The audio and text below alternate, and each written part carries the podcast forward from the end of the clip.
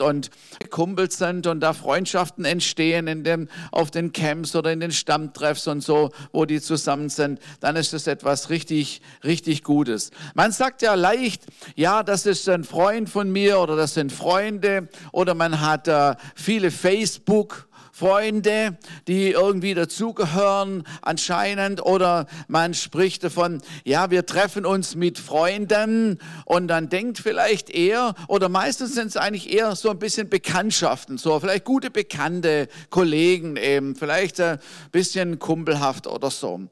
Und dann gibt es auch, und das kennen wir alle, dass es so Zweckfreundschaften gibt.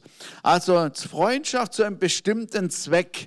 Und das steht da im, im, in den Sprüchen, der Salomo sagt das im Sprüche 19, Vers 6. Einflussreiche Leute werden von vielen umschmeichelt und wer freigebig ist, hat alle möglichen Freunde. Aber wenn einer großzügig ist, plötzlich hat er eine ganze Schar von Freunde um sich herum und, und, äh, und alle denken, man kann vielleicht davon profitieren. So eine Zweckfreundschaft sozusagen. Aber zum Glück gibt es auch echte Freundschaften, echte Freundschaften, echte äh, Freunde, die zueinander stehen. Jetzt kommt die erste Folie. Ähm, bei, bei einer Freundschaft ist es so, dass sich die Herzen von Menschen miteinander verbinden. Zwei Herzen verbinden sich miteinander. Und das Wort für, für Freundschaft im Griechischen bedeutet oder heißt Phileo. Phileo, das ist die freundschaftliche Liebe, die untereinander entstehen kann. Genau, ihr seid da. Gut, dass ihr mit dabei seid. Ihr könnt dort sehen, genau. Ähm, und, und richtig gute Freundschaft und freundschaftliche Liebe, die entsteht, da ist Vertrauen da. Das ist was ganz Wichtiges, Vertrauen und Ehrlichkeit. Das sind die Grundlagen sozusagen von Freundschaft, Ehrlichkeit. Und da hat der weise Salomo auch einen Spruch gemacht, in Sprüche 24, 26, da heißt es, eine aufrichtige Antwort ist ein Zeichen echter Freundschaft. Eine aufrichtige Antwort. Also, wenn man sagt, jetzt sag mal ehrlich. Und wenn gute Freunde zusammen sind und so, dann sagt er vielleicht, jetzt sag mal ehrlich, sieht mein Bart wirklich so schlimm aus? Oder wenn die Mädchen Freundschaften und so sagen, du, also jetzt sag mal ehrlich, bin ich wirklich zu dick? Und so. Das wird man eigentlich niemand anders fragen, aber gute Freunde. Und dann erwartet man, dass der andere sagt, ja, eigentlich schon. Nein, man, man, man, erwartet, dass eine ehrliche Antwort kommt, ne? weil man Vertrauen zueinander hat und weil ein, der andere, der Freund, das auch sagen kann und sagen darf. Und die Bibel ist voll von, von Freundschaften und wo etwas über Freundschaft gesprochen wird und, und äh, äh, geschrieben steht. Und es gibt eine Geschichte, eine bekannte Geschichte über eine wirklich starke, tiefe Freundschaft. Wer könnte das sein? Genau, David, David und Jonathan. So, das sind richtig äh, bekannte Leute. Ich habe vor kurzem etwas über David gesagt. Und diese zwei Männer, junge Männer, waren eigentlich total unterschiedlich. Eigentlich passen die überhaupt gar nicht zusammen. Standesgemäß wirklich sehr unterschiedlich. Der eine war der Sohn des Königs und der andere war sozusagen ein Hirtenjunge, kam aus einem einfachen Haus mit äh, einer großen Familie und da ging der Königssohn. Und man könnte denken, dass das eigentlich nicht so richtig zusammenpasst für eine Freundschaft. Und wir lesen in der Bibel, dass David gerade ähm, also den Goliath erschlagen hatte und dann kam er, also das ist fast makaber, darf man sich eigentlich gar nicht so genau vorstellen. Aber da heißt es, er kam mit dem Kopf des Goliaths in der Hand zu Saul, um ihn den zu präsentieren und zu zeigen, ich habe den besiegt, das ist äh, alles in Ordnung soweit. Und da war auch Jonathan dabei. Und in dieser Szene, wo das geschah, wo, wo das passiert ist, da heißt es in der Bibel, da verbahnten sich ihre Herzen miteinander.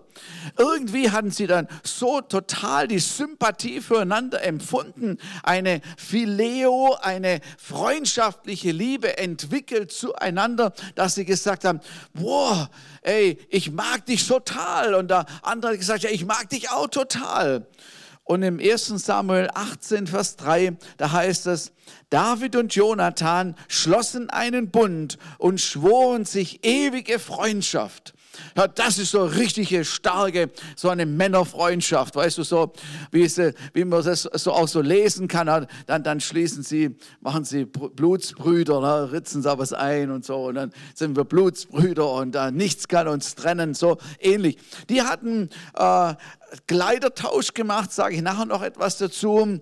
Ähm, und, und Jonathan, der Sohn des Königs, er hatte eigentlich den Anspruch, äh, mal König zu werden. So, so ist es eigentlich in der Regel gewesen, dass der Älteste eben der Nachfolger wird. Und Jonathan, er gab den Anspruch auf den Thron, also den Anspruch, König zu werden, gab er ab an David, weil David war bereits berufen und Jonathan wusste es. Jonathan wusste es und er respektierte es. Er respektierte den Willen Gottes und er gab das ab ohne Neid. Und das ist etwas, was eine Freundschaft total äh, kennzeichnet, was wirklich etwas sehr, sehr Starkes ist, ohne Neid. Respekt voreinander. Dann Jonathan, er schützt David vor Saul, weil Saul hat ihn ja, wollte ihn ja umbringen und, und, und äh, Jonathan, er, er sagte immer, wo das ist und damit er ausweichen konnte und somit schützte er David vor Saul. Und sie stehen zu ihrem Wort. Das ist etwas für Freundschaft, etwas total Wichtiges. Das ist Ehrlichkeit, Vertrauen und man steht zu seinem Wort. Und die beiden, sie stehen zueinander. Sie können sich aufeinander verlassen. David, er hatte versprochen, äh, als, als noch alles beim Alten war, David hatte versprochen äh, dem Jonathan, dass er alle Zeit und immer für seine Familie sorgen würde. Auch wenn er mal König werden, äh, werden würde, dass er für die Familie und die Verwandtschaft von Jonathan sorgen würde. Und daran erinnerte er sich, als er wieder, als er König geworden ist. Jonathan war bereits im Krieg umgekommen und dann erinnerte er sich an dieses Versprechen und er sagte, gibt es noch irgendeinen, der zum Hause Jonathan dazugehört? Und dann hat man ihm gesagt, ja, es gibt noch einen Sohn, Mephibosheth.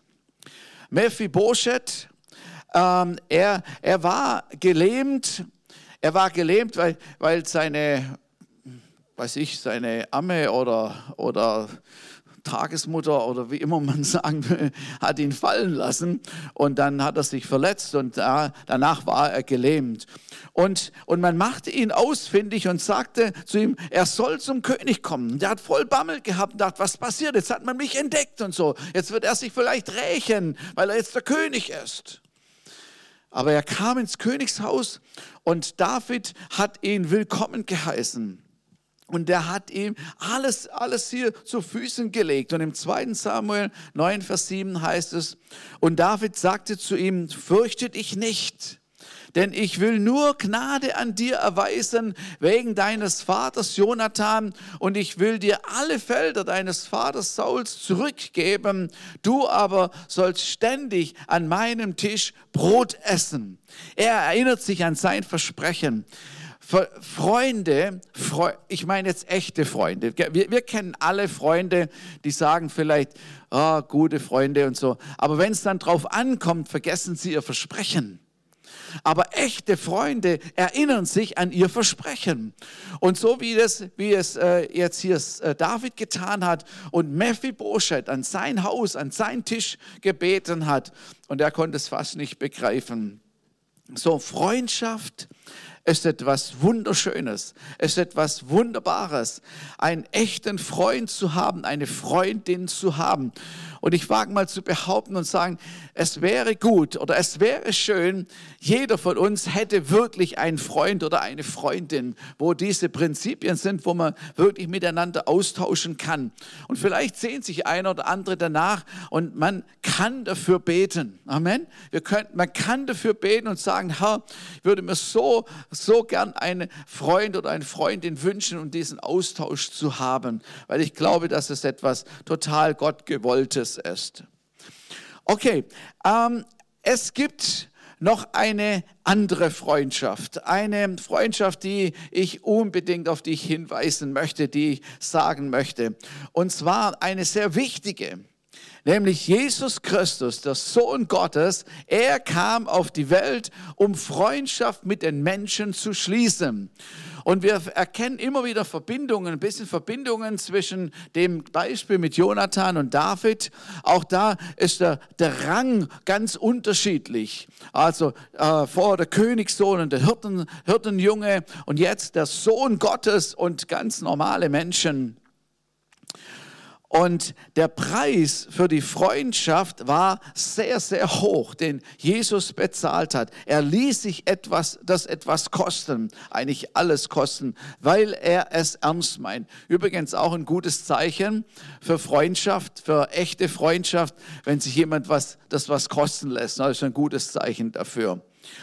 Und es steht in Johannes 15 von Vers 13, Johannes 15, Vers 13, Größere Liebe hat niemand als die, hat niemand als die, dass er sein Leben hingibt für seine Freunde. Ihr seid meine Freunde, wenn ihr tut, was ich euch gebiete. Ich nenne euch nicht mehr Sklaven, denn der Sklave weiß nicht, was sein Herr tut. Euch aber habe ich Freunde genannt, weil ich alles, was ich von meinem Vater gehört, euch kundgetan habe. Das ist was, was Jesus über Freundschaft sagt oder wie er Freundschaft äh, uns anbietet, uns Menschen anbietet. Also der Sklave, und er, und er, er vergleicht das, der Sklave, der ist ja sozusagen Leibeigener, der hat nichts zu sagen. Er ist äh, gebunden, er ist gefangen, er ist nicht freiwillig dort. Und was er tut, ist auch nicht unbedingt, was er gerne mag oder was, ihm, was, was er freiwillig tun würde. Es ist nichts auf Augenhöhe. Und sein Herr bespricht nicht mit ihm, was zu tun ist oder was er zu tun gedenkt, was seine, was seine Pläne sind, sondern er gibt Befehle und Befehle werden ausgeführt und wenn nicht, dann gibt es irgendwelche Strafen. Und Jesus, er sagt, bei mir ist es nicht so. Es ist ein völlig anderes Verständnis und Verhältnis. Jesus, er bietet seine Freundschaft den Menschen, uns Menschen an. Er, der Sohn Gottes, bietet seine Freundschaft an. Und das ist ein Freund, dem alle Macht gehört im Himmel und auf der Erde. So sagt uns das Bibel. Und der alles tun kann. Das ist so gewaltig. Er ist ein Freund, der den Feind besiegt hat, dem Teufel den Kopf zertreten hat und der über ihn und über die ganze Macht des Feindes gesiegt hat. Er ist ein Freund, der seine Versprechungen hält. Amen. Das, die Bibel sagt, dass er seine Verheißungen gehen in Erfüllung. Also seine Versprechungen, sie wird er erfüllen. Er ist ein Freund, der Schutz geben kann, der für uns da ist. Ein Freund, der verspricht, ich werde euch zu mir nehmen und ihr werdet auf Ewigkeit bei mir sein. Herrlich. Und dieses Versprechen, das steht noch aus. Das steht noch aus, aber wir werden es erleben, dass das passiert. Wir wissen nicht genau, wann das ist, aber die Bibel sagt uns, dass Jesus eines Tages seine Freunde zu sich holen wird und dann werden wir bei ihm sein. Und dann ist wunderbar im Himmel kein Schmerz, kein Leid, kein Geschrei, kein Corona, nichts, nicht mal eine Krippe, gar nichts. Es wird nur einfach gut sein und schön sein dort. Das ist die große Frage und ich will das ganz kurz erklären und sagen, was muss man denn tun? Was musst du tun, um ein Freund von Jesus zu werden? Und da ist es ähnlich wie bei David und bei Jonathan. Also die Herzen verbinden sich. Ein Freund von Jesus wird man, das ist die erste Stufe, dass man irgendwie erkennt und merkt, oh, Jesus, er, oh, er ist so cool, er ist so gut. Also man erkennt auf einmal ein bisschen, nur ein Stück weit, wie er ist und fühlt sich zu ihm hingezogen. Die Herzen verbinden sich in Liebe. 1 Samuel 18, Vers 4, da lesen wir, was da passiert ist. Und Jonathan zog das Oberkleid aus das er anhatte und gab es David und seinen Waffenrock und sogar sein Schwert, seinen Bogen und seinen Gürtel also David legte seine, seine alten Sachen an, ab, um das Neue, das Wertvolle von Jonathan anzulegen. Das ist so mal das, was ausgetauscht wurde. Und wenn ich das übertrage, was Jesus gemacht hat, was die Bibel sagt, dann ist es, dass wir unser altes Kleid, unser sündiges Leben, so das Verschmutzte ablegen können und dass er uns ein neues Kleid gibt, sozusagen etwas, das Kleid der Gerechtigkeit steht in der Bibel. Das ist, was wir in der Taufe auch bezeugen, so, äh, dass das geschehen ist, dass der Herr uns etwas Neues gegeben hat. So, Jesus nimmt das alte, unsere alte sündige Natur und gibt uns etwas Neues. Ein neues Leben beginnt. Das alte ist vergangen, etwas Neues geschieht. So man, wie macht man das? Man kann, man darf seine Schuld bekennen. Man darf um Vergebung bitten. Und jeder von uns weiß, das hat, das hat Gott schon in, in jeden Menschen hineingelegt, ob er je an Gott geglaubt hat oder nicht. Da hat er etwas von einem Gewissen hineingelegt. Und jeder merkt irgendwie schon, was richtig und was falsch ist. Interessanterweise auch, dass Menschen sich irgendwie zu Gott hingezogen fühlen, auch wenn sie ihn noch gar nicht wirklich kennen. Also man kommt zu ihm und das ist ein, ein, ein, bewusster Schritt der Entscheidung, wo man trifft, ja, ich will, dass Jesus mein Freund wird. Ich war damals zehn Jahre alt und, ähm, und deswegen, deswegen weiß ich, dass, ähm, dass das was richtig Gutes ist, wenn Kinder ihr Leben Jesus geben und den ganzen Schrott erst gar nicht mitmachen müssen, was in dieser Welt alles auf uns zukommen könnte und können schon von Kindheit an bis ins hohe Alter oder bis zur Entrückung einfach mit Jesus unterwegs sein. Und als ich damals als Kind mit zehn Jahren mein, mein Leben Jesus gegeben habe, dann wurde da für mich gebetet. Und dann äh, wurde ich gefragt, ob ich etwas zu bekennen habe. Ist irgendwas falsch gelaufen? Äh, mit zehn Jahren läuft da irgendwas falsch schon oder, oder ist noch alles gut, oder? Was denkst du, Richard? Mit zehn Jahren kann man da schon Sachen falsch machen? Nicht? Also bei mir war, ich, hab, ich war, war nicht, nicht so, ich war nicht so gut. Also ich wusste ja sofort, ich wusste sofort, was nicht gut gelaufen war. Und das war wirklich, das war, also war ich echt ein Schlitzohr. Und dann habe ich das bekannt und, und vor Jesus gebracht und Vergebung wurde ausgesprochen und ich habe das in Ordnung gebracht und so und, und habe Frieden dadurch gefunden. Als kam man als Kind schon. Und dann mit ihm zu leben, mit Jesus Christus unterwegs zu sein, seinen Willen zu tun. Und er macht einen Bund mit uns, so wie die beiden Männer einen Bund ihrer Freundschaft gemacht haben. Und Jesus hält immer die seine Seite des Vertrags ein. Was er zugesagt hat, das hält er auf jeden Fall. Und er steht dazu zu. Und so wie jo Jonathan seine Rüstung sozusagen, seine Waffen dem David gegeben hat, war das wie wenn er seine Autorität ihm abgibt. Und genauso ist es auch mit Jesus. Wenn wir unser Leben ihm anvertrauen, dann gibt er uns seine Autorität, seinen Namen Jesus. Wir können im Namen Jesus unterwegs sein, weil wir einen Stärkeren an unserer Seite haben und müssen nicht in unserer eigenen Kraft agieren, sondern können mit ihm und mit seiner Kraft unterwegs sein. Der große Sohn Gottes der große, allmächtige Sohn Gottes bietet uns Menschen seine Freundschaft an. Wer wollte das ablehnen? Wer, wer will so etwas ablehnen? Also man lehnt es wahrscheinlich ab, wenn man noch nicht wirklich äh, äh also er, erkannt hat, wer der ist, der uns diese Freundschaft anbietet. So, deshalb äh, erklären wir immer wieder, wer Jesus ist und wie er ist. Ja, es bedeutet, wenn wir unser Leben Jesus geben, dass wir unser eigenes Leben aufgeben. Das ist der Teil, der eine Teil des Vertrags. Der Gott hat, Jesus hat seins dazugegeben, seine Versprechungen gegeben. Und wir sagen, ja, wir gehen darauf ein, sei du der Herr meines Lebens. Sei du der Chef in meinem Leben. Ich will dir nachfolgen, hinterhergehen. Das heißt, ich will dein Jünger sein. Ich will gucken, wie du es machst und will das tun. Und weil wir wissen, dass er das Beste mit uns vorhat und dass er das Beste für uns möchte. Das ist das der Unterschied. Dass wir, dass wir ihn erkennen können und unser Leben ihm hingeben können. So, also wir, wir, wir können jetzt fröhlich sein und sagen, Halleluja, Jesus, er ist mein Freund, wenn wir unser Leben schon ihm gegeben haben. Könnt ihr kommen? Ähm, unser Leben ihm gegeben haben.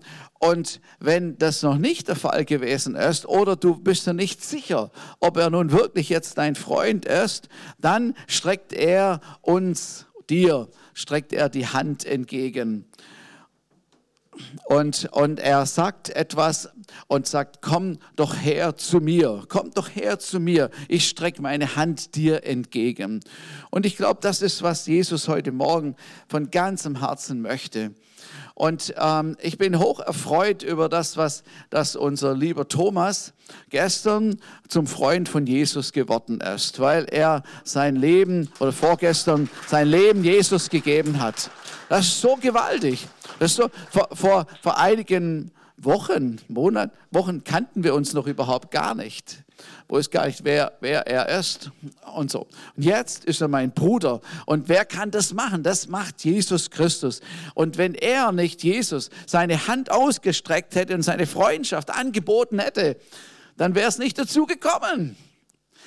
Aber weil er es getan hat und weil er seine Hand ergriffen hat, sind sie jetzt Freunde. Ist das nicht gewaltig? Das ist der Hammer. Das ist der Hammer. Halleluja. Und deswegen möchte ich jetzt heute Morgen fragen, ähm, wenn vielleicht jemand hier ist, der sagt, ja, ich bin nicht sicher, ob er mein Freund ist oder auch klar sagen kann, nein, bisher haben wir da noch keine freundschaftliche Beziehung zueinander und es heute Morgen möchte, dann würden wir sehr, sehr gerne dafür beten und dass das zu einer Freundschaft kommt. Und ich möchte einfach fragen, ist jemand hier, der heute Morgen sagen will, ja, ich will, ich möchte es heute festmachen und ich will mein Leben mit Jesus gehen. Ich will, dass er mein Freund ist. Dann heb einfach deine Hand und dann können wir gleich zusammen beten und genau diesen Freundschaftsakt sozusagen miteinander durchgehen. So, ich frage nochmal, ist jemand hier, der das von ganzem Herzen sagen will, ich will, dass er mein Freund wird und will mit ihm gehen, dann würden wir zusammen beten. Okay, aber wenn am Livestream jemand ist, wenn du gemerkt hast, dass ja, dass dieser Freund, dass dieser Jesus nach dir Ausschau hält und die Hand ausstreckt, so und du bist bereit und du möchtest und du sagst, ja, ab jetzt will ich gehen, mit ihm gehen, dann streck deine Hand ihm entgegen und er nimmt dich auf und, und sag, Jesus, komm du in mein Leben, reinige du mich von all meiner Schuld und ich will, dass du in mein Leben kommst und ich möchte, dass du der Herr meines Lebens bist und dass wir gemeinsam gehen können. Komm du jetzt in mein Leben.